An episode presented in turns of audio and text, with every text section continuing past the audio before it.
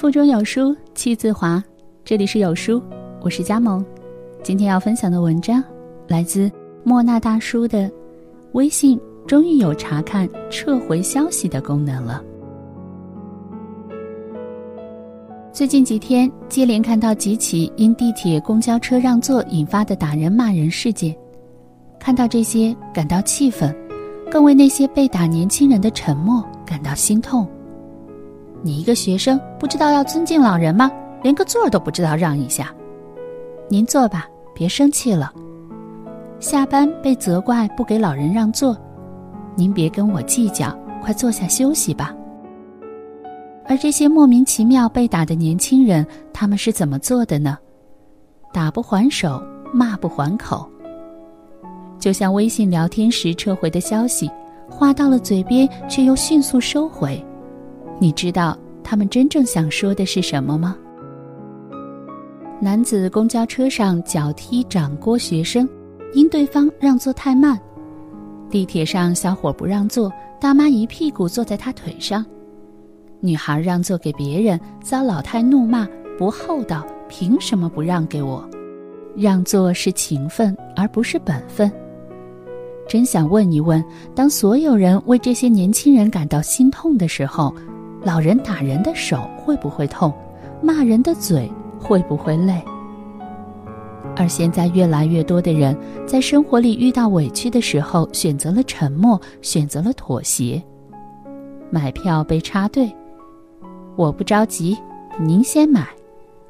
篮球场上被广场舞大爷大妈殴打，爷爷奶奶别打我了，我以后换个地儿打球。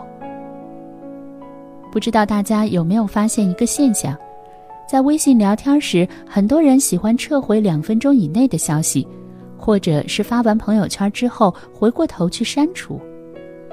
为什么撤回消息？把溜到嘴边的话咽回去，因为想想还是算了吧。为什么删朋友圈？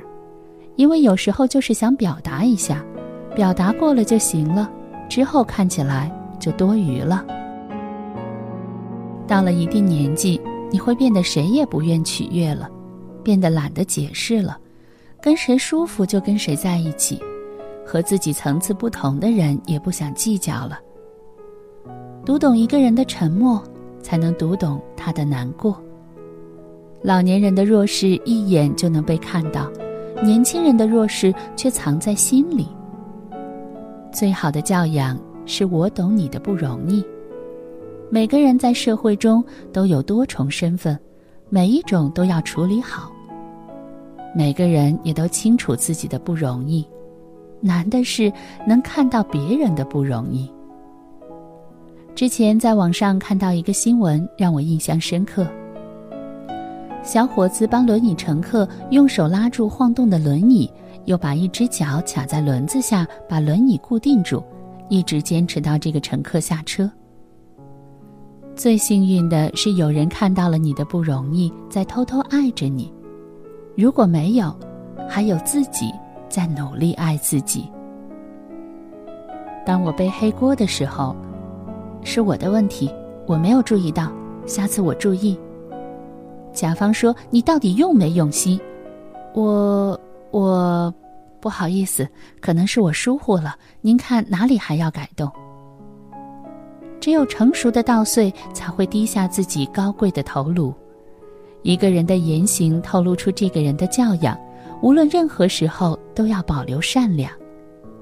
年轻人打不还手，骂不还口，不是因为软弱，而是他们是有教养的一代，他们接受过的教育不允许他们做出出格的事儿。工作上刚加了微信，对方发来三条五十秒的语音。不好意思。麻烦稍等一下，等我开完会再回你。当一个人长大了，经历的事多了，有些事自己懂得就行，不用多说。不和喜欢的人吵架，不和陌生人说心里话，更不和所有人说脏话。世界以痛吻我，我却报之以歌。那一刻，你的心里有一场海啸，你安静的站在那里，没有人知道。生活总是让我们遍体鳞伤，但到后来，那些受伤的地方一定会变成我们最强壮的地方。那些没说出口的话，才是成长。在这个碎片化时代，你有多久没读完一本书了？长按扫描文末二维码，在有书公众号菜单免费领取有书独家引进外文畅销书四本，附中文讲解。